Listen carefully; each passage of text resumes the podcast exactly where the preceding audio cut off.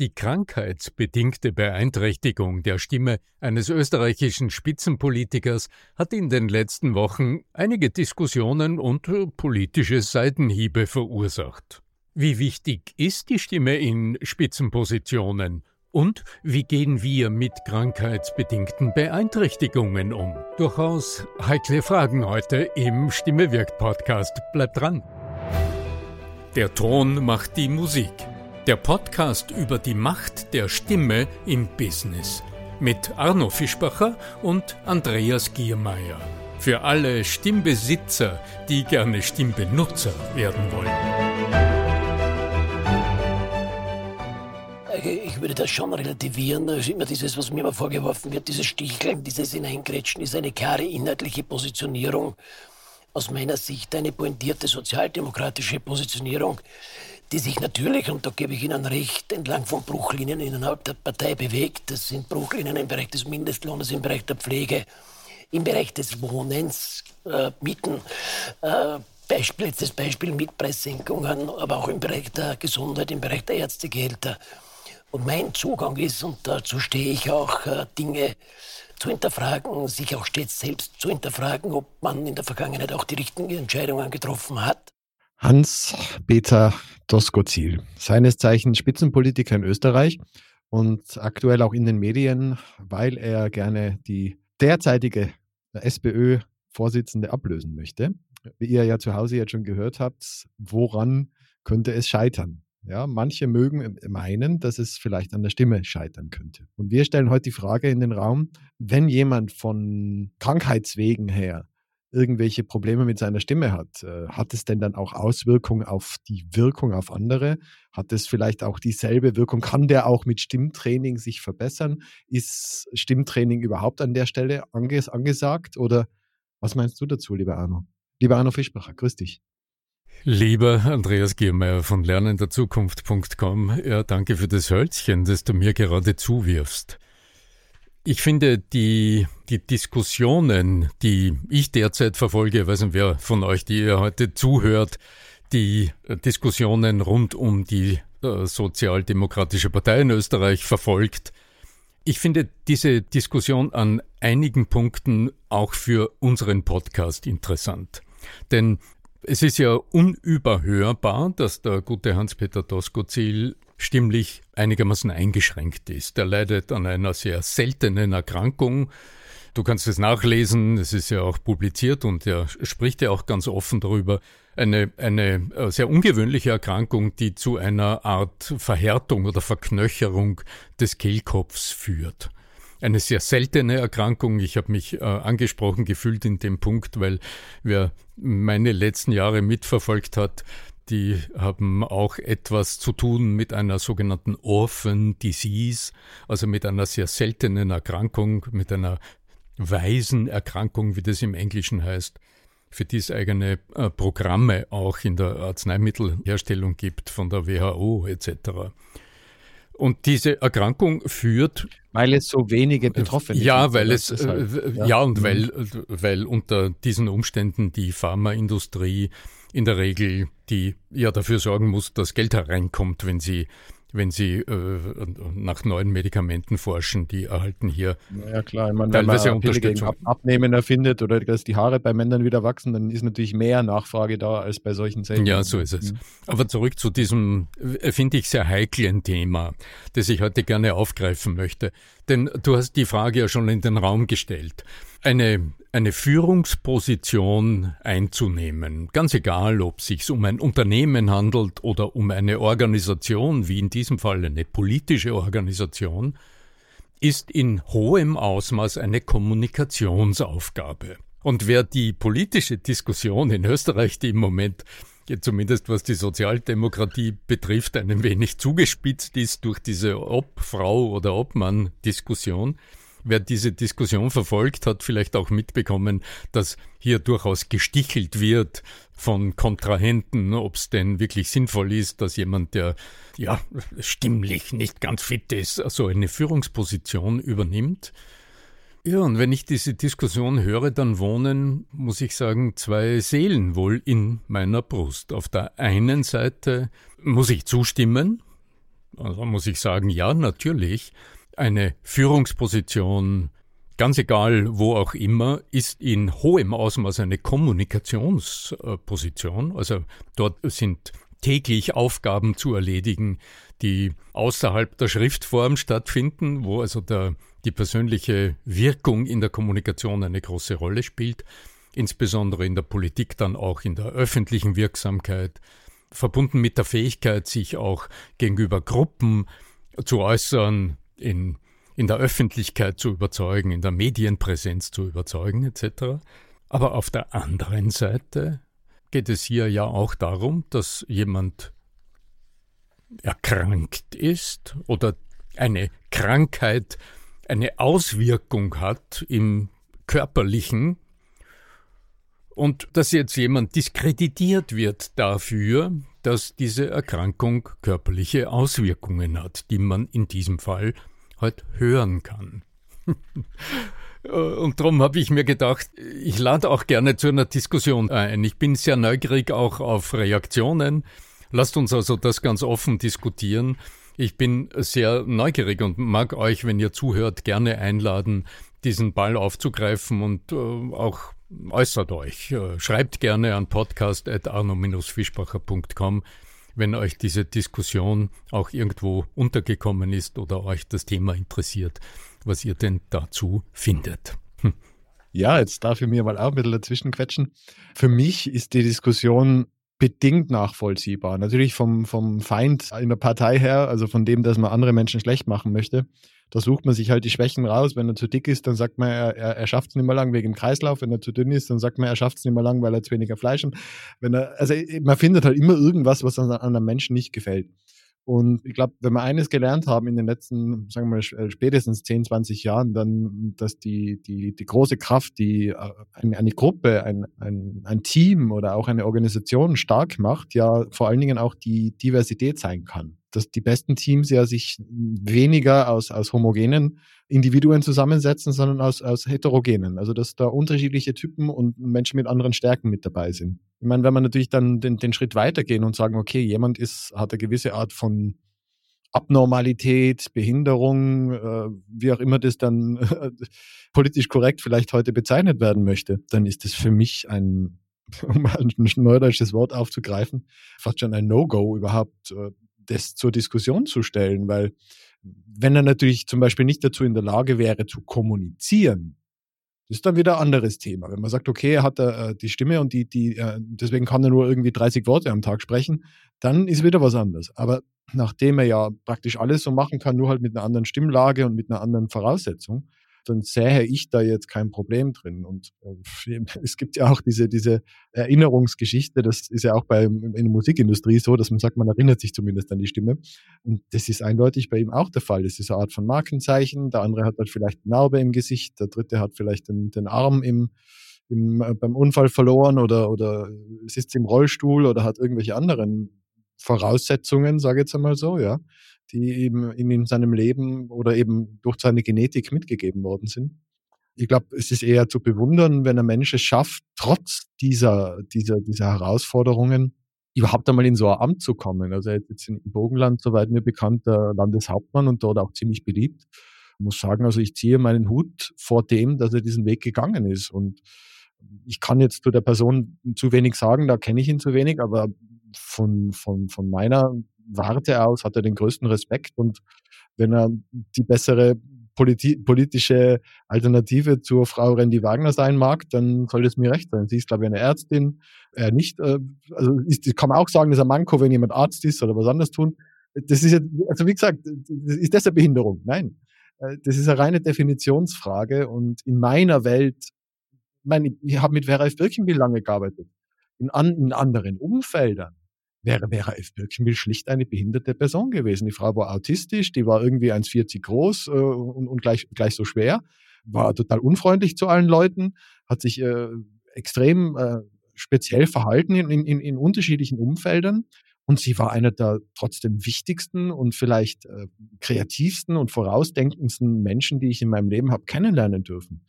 Und äh, deswegen bin ich bei solchen Themen vielleicht umso empfindsamer, äh, dass ich sage, okay, nur weil der Mensch anders ist, heißt es das nicht, dass er weit weniger wert wäre oder so, oder dass er dann weniger Chancen eröffnet bekäme.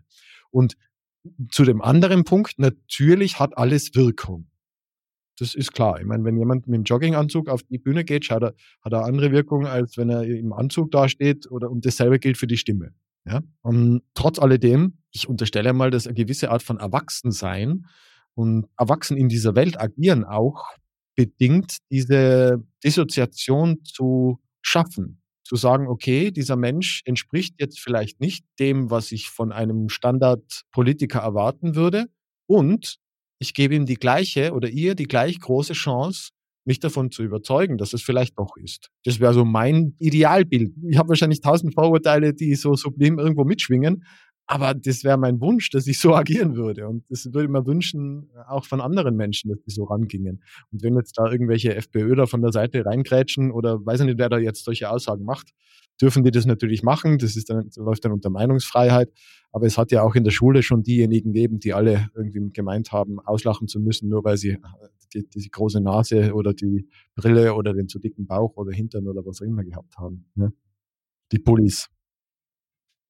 So viel zu My Five Cents. Ja. Also ich habe die Diskussion ja aus einem sehr speziellen Punkt besonders interessant gefunden, weil äh, natürlich haben wir alle auch Kategorien im Kopf. Eine starke Stimme haben ist das Synonym für meinungsstark auftreten oder eine Stimme in der Gesellschaft haben das ist dann jemand, der dessen, dessen Wort Gewicht hat.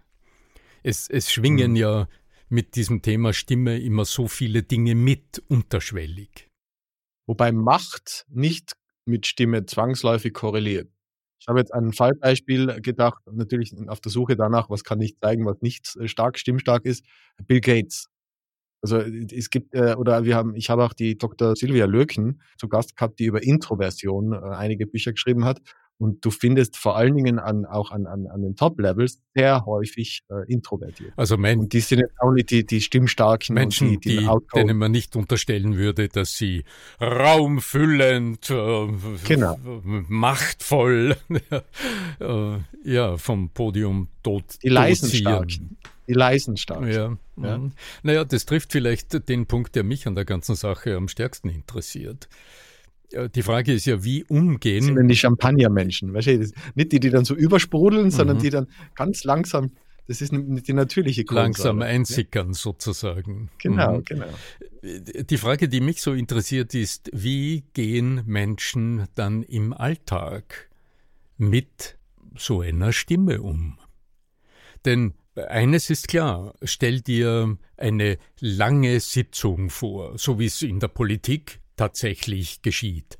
Ausschusssitzungen, die über fünf, sechs, sieben, acht Stunden gehen, wo dieselben Menschen im selben Raum mit Kaffee und wenigen Pausen unbedingt zu einem Ergebnis kommen wollen. Wie steht's um die Aufmerksamkeit? Hier komme ich zurück auf einen Punkt, den du zuerst genannt hast, Andreas. Es ist ja immer die Frage, wie viel erwachsenes Bewusstsein habe ich als Gesprächspartner? Also wie viel, wie viel absichtsvolle Aufmerksamkeit bringe ich dem Sprecher, der Sprecherin gegenüber? Wie viel Ambiguität kann ich zulassen? Das wäre ja auch die Kunst, weil es ist ja eine gewisse Art von Ambiguität. Es passiert da ja irgendwas, was nicht meinen Erwartungen entspricht.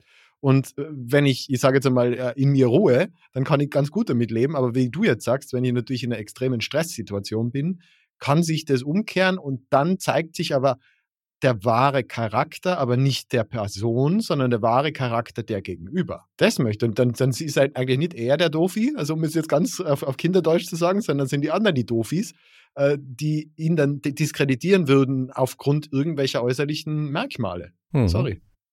Das, da machen sich die anderen, äh, disqualifizieren sich, die, die, die dann so reagieren täten, weil die schaffen es offenbar nicht, unter Stress dann weiterhin erwachsen zu agieren. Also da können die aus der Politik raus und nicht der, der es kann. Mhm.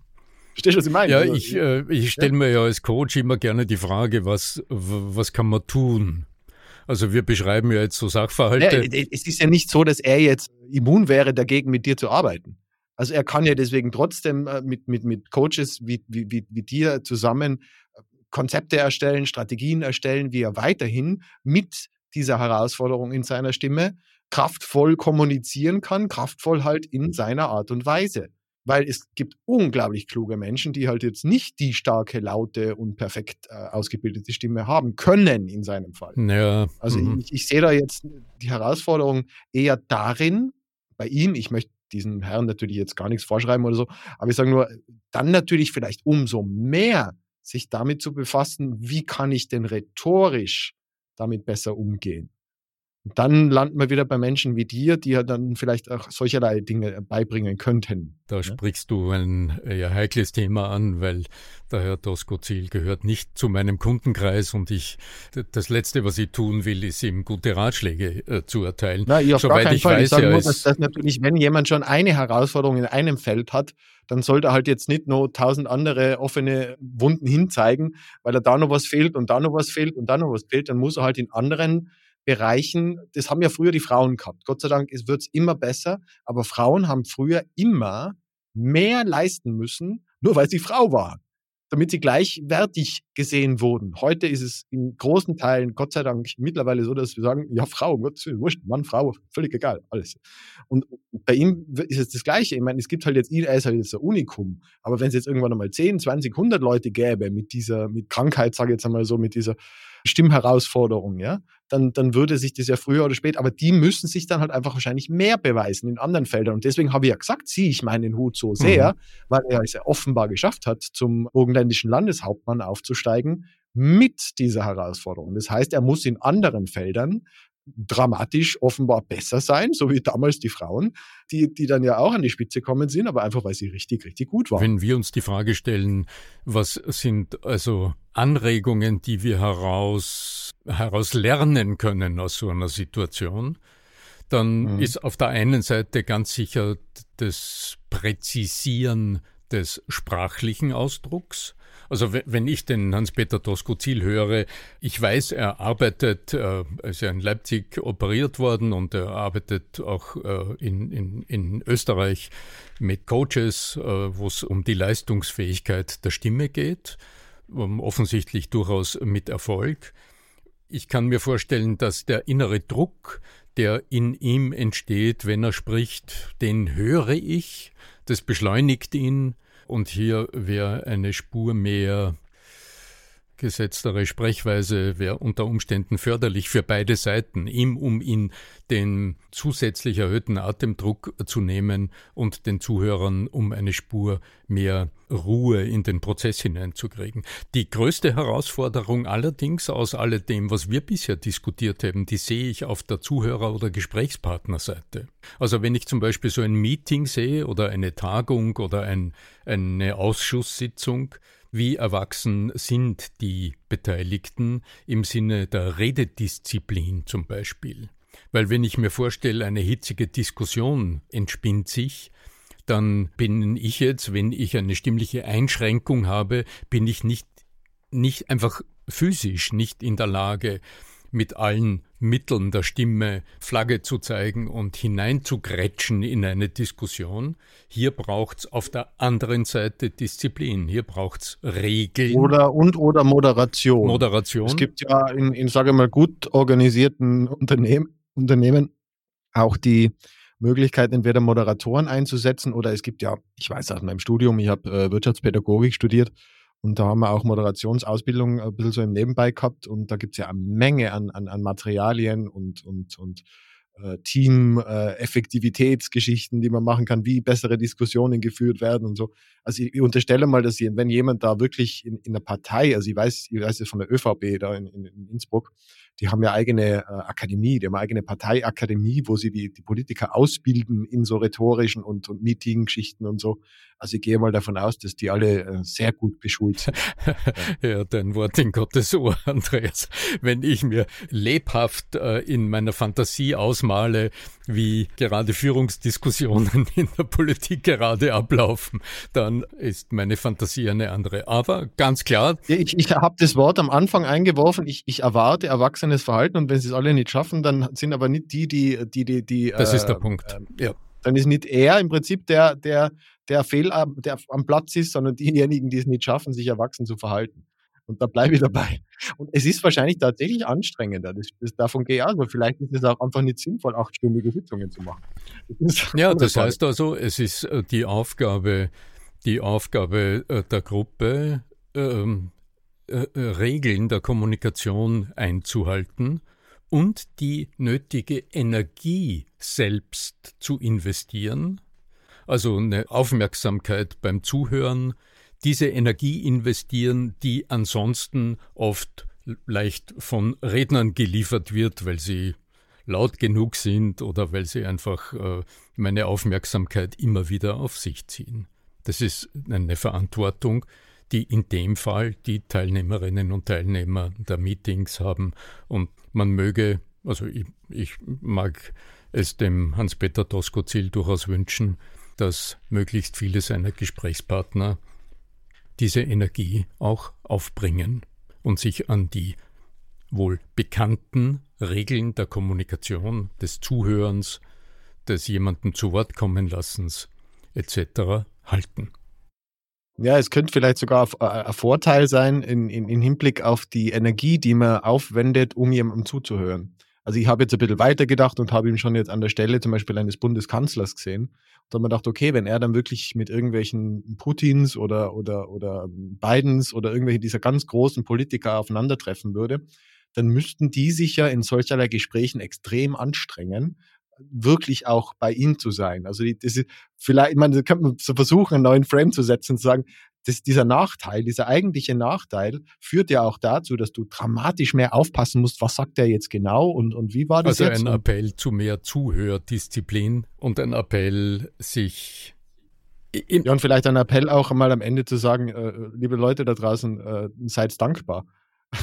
Also schaut mal auf euch selber und schaut euch eure aktuelle Stimmlage und Stimmprobleme an, äh, die vielleicht jetzt noch lange nicht da ist, wo, wo man sich vielleicht wünscht, aber äh, also sein Gott, also dass wir solcherlei Herausforderungen derzeit nicht. Wir haben, glaube ich, alle genug Probleme in unserem Leben und, und Rucksäcke zum Herumtragen. Und wenn ihr schon von Natur aus gut bei Stimme seid, dann kümmert euch gefälligst darum, die Möglichkeiten, die ihr noch nicht nützt, zu erkunden und zu erforschen. Ich glaube, das könnte man so als Schlusswort stehen lassen unserer heutigen ja, Episode. Ja, das Schlusswort, das Schlusswort möchte ich dann trotzdem noch aufgreifen und äh, wenn ihr mit dem was wir da so diskutieren, euch anfreundet, dann freue ich mich und freut Arno sich auch über Rückmeldungen auf äh, Apple Podcast und Spotify. Da dürft ihr uns gerne mit Pünktlichen, Sternchen und Bewertungen beglücken und wir freuen uns, denn dann und nur dann können auch neue Hörerinnen und Hörer dazustoßen und vielleicht auch an ihrer Stimme arbeiten, an ihrer rhetorischen Fachkraft in sich selber, die, die sich in sich selber wieder entdecken und äh, Daran arbeiten wir und daran, dabei wollen wir euch unterstützen. Lieber Arno Fischbacher, ich bedanke mich und übergebe dir die finalen Worte. Also meine Neugier ist nach wie vor groß. Wie siehst du das, wenn du heute zugehört hast? Ist es gut, wenn jemand, dessen Stimme eingeschränkt ist, tatsächlich so eine Führungsposition innehat? Wie findest du das? Schreib uns an podcast at arno-fischbacher.com. In diesem Sinne möge die Macht deiner Stimme jedenfalls mit dir sein, dein Arno Fischbacher.